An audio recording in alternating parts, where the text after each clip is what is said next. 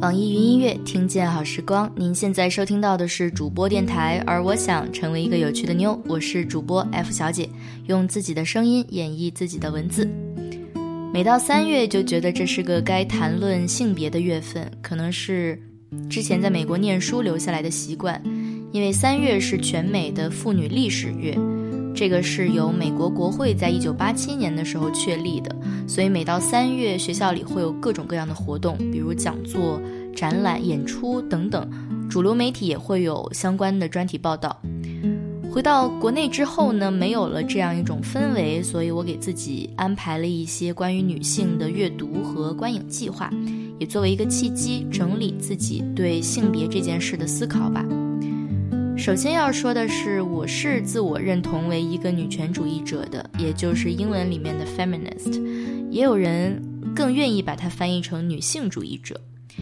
这两年来，似乎很多人不太喜欢女权主义这个词，但其实要强调的是，它并不是铁板一块，它是个很大的标签，不同人自然有不同的诠释，也会用它来包裹不同的诉求，有激进的，也有温和的。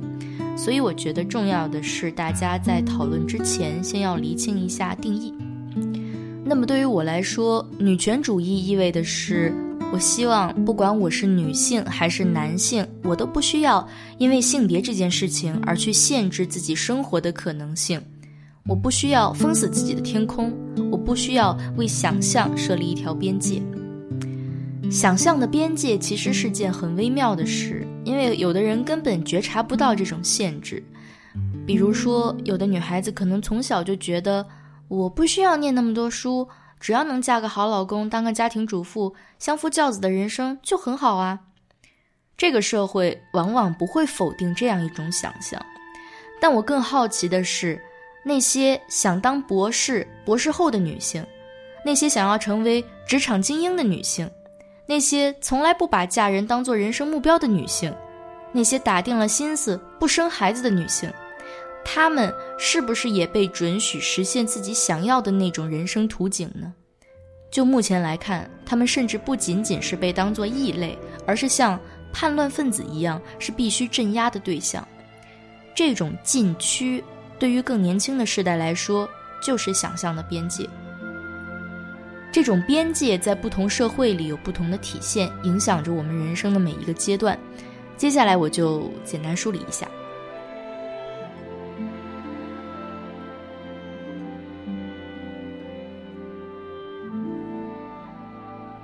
首先是出生和成长的可能性。我们从中国开始说起吧。去年春天有一条微博特别火，讲的是二十多年前一个被抛弃的中国女婴被美国父母收养，长大之后女孩考上了耶鲁，回中国认亲，有四十多个家庭前来做 DNA 鉴定。实际上那是二零一二年的过期新闻了，但网民们的情绪还是被故事里所包含的各种戏剧性点燃。其中一条被点赞和转发的最多的评论是：“这说明。”二十年前，光是在那一天里，武汉至少就有四十多个家庭把他们的女儿扔了。一个非常鲜活的悲剧。其实不只是在那一天，这种事情分分秒秒都在我们看得见或者看不见的地方上演。尤其是在独生子女政策实行的时候。上个月在看普利策获奖记者方凤梅所写的《独生》，也因此对这件事情颇多感触。在一个重男轻女思想盛行的传统国度，一旦对生育这件事强行加上配额，这个出生的指标是往往被优先留给男性的。在这样的情势之下，许多中国女孩的性别就会被认定是种原罪，于是等待他们的就会是被消失的命运。香港中文大学社会学系教授蔡玉平就曾经撰文梳理过这种被消失的实现方式。被消失的女孩可以是从未见天日，例如父母透过照超声波预知胎儿性别而选择性终止怀孕以及堕胎。被消失的女孩也可以是在出生后被谋杀或是被遗弃。中国的孤儿院所收容的孩子以女孩为主。有的父母不忍心杀害或是丢弃自己的女儿，但又希望可以有名额生男孩以及逃避罚款。于是不为女儿拿取出生证上户口。这些没有户口的女孩，就算有机会接受初小教育，也没有学籍可以参加高考，更因为没有户口而未能享有国家任何的福利。被消失，这当然是一种剥夺人生的方式。和我接下来要说的另一种相比，真的很难分得清哪种更残酷。接下来要说的这种是童婚。按照联合国的数据来看，童婚率最高的五个国家是尼日尔、乍得、孟加拉、几内亚和莫桑比克，而从绝对数字上来看，印度的同婚人数最多。只要是进入婚姻的任何一方不满十五岁，就满足同婚的定义。而在刚刚提到的这些国家，很多女孩子在六七岁上下就已经嫁人了，不过是刚刚上小学的年纪而已。这些女孩子就被迫进入了婚姻，她们的身体还完全没有发育成熟，就已经要开始经历性行为，而他们的丈夫往往是比她们大几十岁的男人。因为童婚，这些女孩子很容易死于怀孕、分娩、性暴力和艾滋病感染。对他们来说，受教育或者获得职业与生活技能都是奢望。在贫困地区，很多家庭愿意把女儿卖给别人做童养媳，一方面减少了一张家里吃饭的嘴，另一方面可以获得男方家庭支付的一笔钱。所以在童婚这整件事里，女孩子是被当做一个物品来看待的，没有任何人权可言，因为她们从来不被准许自己做决定。我上一次被童婚这件事所震撼，还是在念本科的时候。当时某节课上，教授给我们展示了一个网站，叫做 Too Young to Wed，创办人是《国家地理》杂志的摄影记者 Stephanie Sinclair。网站里展示了非常多同婚的受害者以及幸存者的影像，以及一些语录。我尤其记得其中一个女孩子说：“我这辈子从来没有感觉过什么是爱。”有人可能会问，为什么要讲这些令人心痛的故事，让人觉得我们除了心痛无能为力？但心痛是一种很重要的共情能力。当你知道还有人活在怎样一个千疮百孔的环境里的时候，可能你会下意识想一想自己所拥有的事物，然后少一些傲慢和心安理得。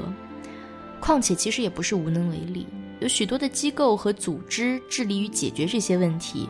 如果你真的愿意出一份力，相信你会找到办法加入或者支持他们。刚刚提到的是出生和成长的可能性，尤其是对童年阶段的关注，可能和大家的现实生活离得有点远。那么接下来说一说置业的可能性，志趣的志，事业的业。因为我本人是念新闻专业的，所以我先来说一个和记者相关的、让我非常触动的电影吧，是2008年由凯特·贝金赛尔主演的《真相至上》。剧情大概是这样的：一位女记者报道了一起政府的不光彩行为，政府最终以泄露国家机密的罪行将她告上了法庭。在法庭上，检察官要求女记者说出线人的名字，女记者拒绝了，于是。被扔进了监狱。女记者在牢房里待了一段时间之后，她的辩护律师又来找她，劝她放弃无谓的原则，向国家屈服，供出线人的名字。律师说：“你家里还有丈夫和儿子呢，儿子还那么小，如果你不管不顾自己的家人，舆论会更加不支持你的。”这个时候，女记者说了一段我觉得振聋发聩的话：“一个男人。”为了维护自己的原则，离开家人进了监狱，然后人们用他的名字命名了一个节日。一个男人离开了自己的孩子，参加一场战争，然后人们为他树立了一座纪念碑。现在，一个女人做出了同样的事情，但她就被当成是个怪物。如果我们屈服了，这件事会被怎么说呢？不要相信那些当妈妈的记者，因为他们迟早会崩溃投降的。老实说，如果我之前知道写这篇鬼文章会让我和儿子分开，我或许就不会这样做了。但是，既然我们已经发表了这篇报道，已经选择了我们的道路，我们就应该坚持到底。这段台词当时让我泪流如注，一方面是因为非常敬佩这位记者坚守原则的勇气和决心，另一方面是因为看到整个社会的冷酷，因为他们根本不考量这位女性在职业上的专业性，只看到她不是个好妻子，不是个好母亲，凭这两条罪名就足以将她钉在耻辱柱上。正如这段台词里提到的那样，有一种荒谬的现象也存在于现实生活中：一个男性想要受人尊敬，想要被解读为成功，有时可以仅仅凭借他在职业上的作为，而不必同时也是好丈夫、好父亲；但一个女性想要做到成功，往往必须首先满足好妻子、好母亲的设定。这也是为什么许多女性领导人要是没有结婚或是没有生育，就会被一遍一遍的拎出来指摘。无论东西方都是如此。整个社会好像有一种氛围，自动默认家庭应该是女性的第一置业，而不管女性自身是不是这样抉择。家庭这件事又大多和生育联系在一起，这让我想到前段时间刚看过的一部日本的电影。是根据真人真事改编的。女主人公叫做千惠，二十五岁的时候被诊断患有乳腺癌。当时她积极接受抗癌治疗，病情也就一度好转，她也顺利和男朋友结婚了。直到有一天，她突然发现自己怀孕了。怀孕这件事情会带来雌激素增长，如果决定要这个孩子，癌症就很有可能会复发。千惠自己本来是决定要把孩子打掉的，但无论是她的丈夫、她的父亲、她的婆家，都非常希望她可以留住这个孩子。她父亲甚至对她说了一句：“你要抱着必死的决心把孩子生下来。”最后，千惠确实也生下了这个孩子，癌症果然也复发了。后来，癌细胞扩散到全身，千惠去世的时候，三十三岁。我不好判断千惠在决定生的时候是不是真的是自愿的，但是他父亲的那句话实在听着让人浑身发冷。翻译的通俗一点儿，是不是就是只要孩子活着就行了，你死了无所谓？为了家庭放弃自己的事业也就算了，连自己的生命都要牺牲掉，难道女性生而为人就是为了当生育机器的吗？还是那句。我知道生儿育女、相夫教子可以是很伟大的事情，但它不是女性唯一的活法。希望社会给女性选择的权利，这也就包括了不选择这种道路的权利。当她想要做一个好记者的时候，不会因为她不是个好妈妈而去指摘她；当她本能的想要求生而不想冒着风险生孩子的时候，对她说一句：“我们尊重你的选择。”最后想说的一部分是情感和性的可能性。这部分首先要推荐的是一个叫杨雅晴的姑娘，她之前做过一个叫做“白吻巴黎”的计划，也在 TED Talk 上做了一个我特别赞同的演说，题目是“亲爱的女生，你要拿回自己的身体、情欲、权利”。大家可以去搜演讲全文，我这里就不展开了。其实这个角度，我去年九月也写过一篇文章，叫做。中国姑娘为什么连接吻都不会？当时是《微微一笑很倾城》那个电视剧在热播，我去看了一下，觉得里面吻戏的部分太尴尬了，因为女主角一直表现的很生涩、很沉默，也可以说是很配合，但是能从她的肢体语言和微表情看出来，她是很不情愿的。这就是一种很糟糕的价值观输出，它至少说明了两件事。一是这个女孩子不知道怎么享受接吻，二是在她不享受的时候，她竟然也没有明确表达出拒绝。往前推一步，这种情况就很容易发展成性胁迫，这才是真正教坏小孩子的地方。在现代社会里，进入性爱的双方或者说多方应该是沟通和尊重彼此的选择的，这叫做 sexual consent，性爱同意。如果有一方是不情愿的，那么这次性行为就不应该发生。性教育对女性来说尤其重要，是因为。如果女性对此一无所知，她就意识不到这件事可能导致的危险，也无法享受这件事情可以带来的愉悦。当女性是被动的、附属的，男性就非常容易实现对性的统治，借此迫使女性完成生育的任务，那不是很悲哀吗？但其实这样说也是不准确的，因为世界上并不只有男女两种性别，但那又是一个更大的话题了。情感和性是一个人最私密的部分，也是最容易自我设限的部分，也就会因此让人感到羞耻、挫败和沮丧。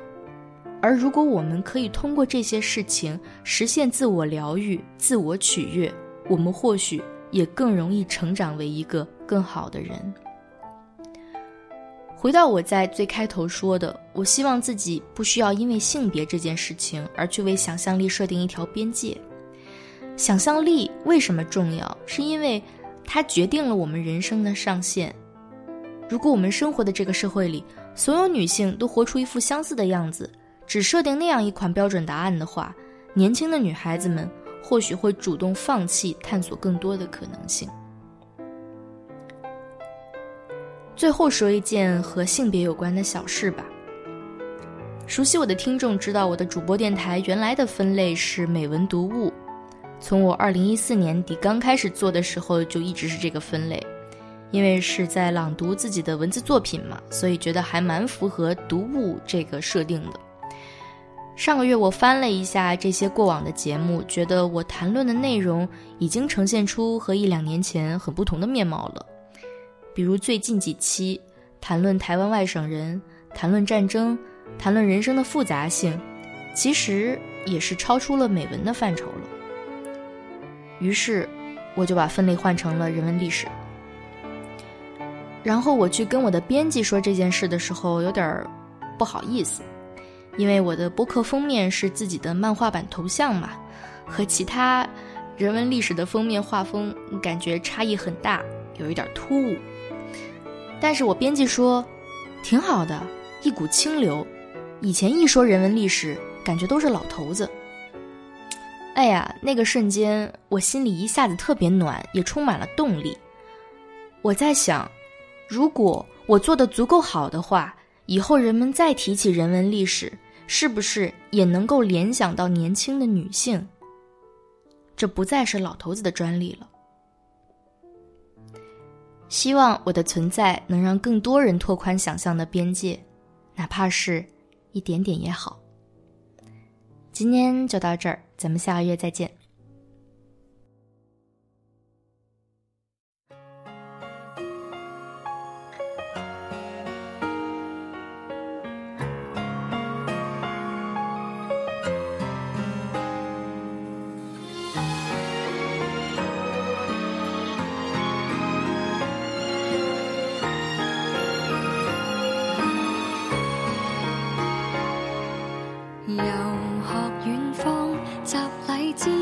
人望，原是女生暗掩装。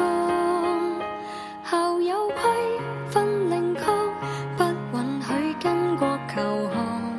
淑言女子属心规矩暗访。人在远方，处身书斋感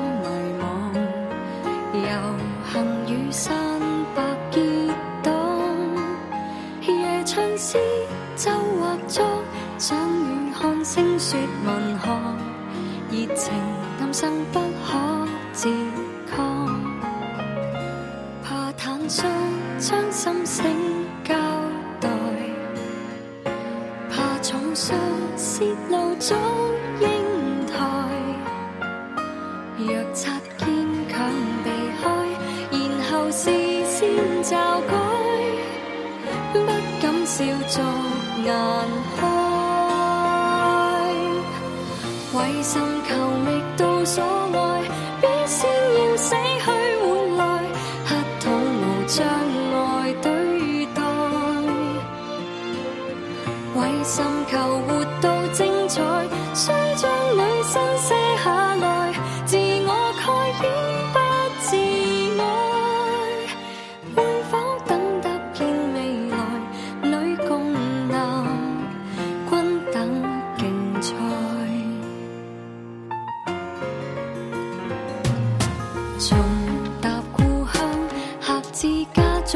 much.